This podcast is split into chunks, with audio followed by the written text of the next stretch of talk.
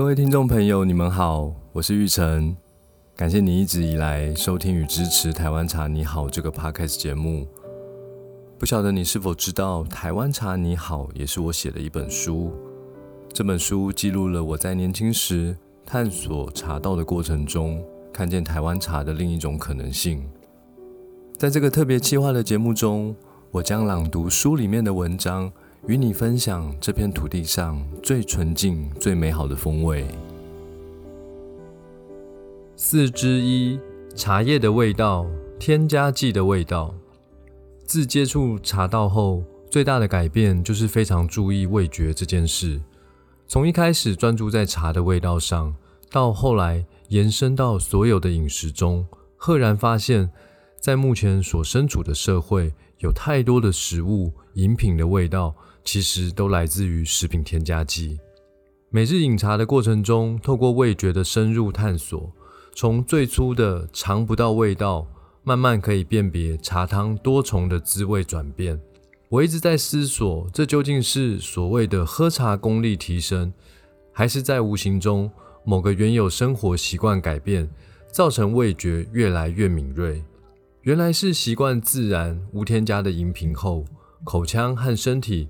慢慢的也不接受不自然的味道，常常在吃下或喝下有食品添加剂成分的食物饮料之后，口腔会有某种不自然不舒服的口感，严重一点的话，身体也会有些不适应，渐渐的会开始拒绝接触这类的食物饮品，同时也养成在买东西前张大眼睛，详细阅读食品的成分标示，有些原来很喜欢的食物。真的有很多让人触目惊心的食品添加剂，虽然本来有强烈的购买欲望，但看到之后还是会把东西放回货架。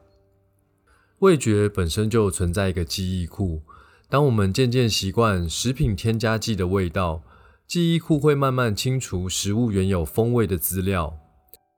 味蕾在接触食物时，只能透过神经传导辨识出添加剂的味道，相对来说。如果长期接触自然的食物饮品，再次熟悉这些风味的话，记忆库就会自动储存这些味道。一般来说，食品添加剂的味道比较强烈、直接、做作；天然的味道比较优雅、微弱、真实。从小到大，我都非常讨厌薰衣草的气味，直到有一次去日本旅游，和家人去了群马县的玉园。薰衣草公园，徜徉在大面积的花园，第一次真实感受到真实的薰衣草气味，一点也不矫情做作，非常的舒适宜人，令人难以忘怀的美好。或许是因为金圣宇的形象风格时尚新颖，在经营的过程中，常常吸引二十岁上下的年轻人加入工作团队。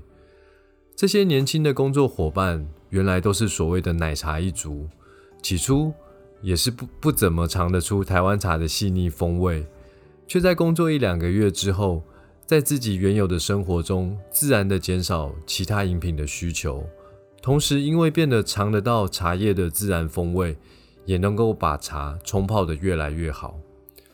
对于这样的现象，我感到十分惊喜，因为原先总担心紫砂壶手冲茶饮。既是无糖也无添加，这样的口味在现今饮品市场可说是异类中的异类。市场真的能接受、认同这样的味道吗？同时，也担心消费者会因为觉得喝茶很难，就对金圣宇望之却步。再者，透过金圣宇的努力，是否能扭转喝茶很难这个悬而未决的千古疑案，让大家的味蕾？轻松的品尝到台湾茶自然的风味呢？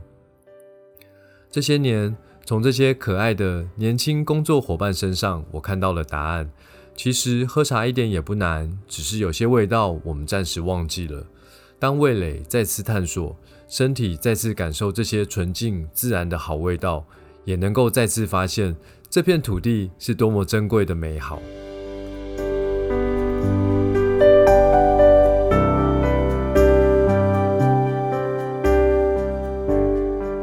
谢你的收听。如果喜欢我的节目，欢迎订阅并给我五星评价，以及帮我分享给更多朋友。祝福你，因为一杯茶，每一天都比昨天更好。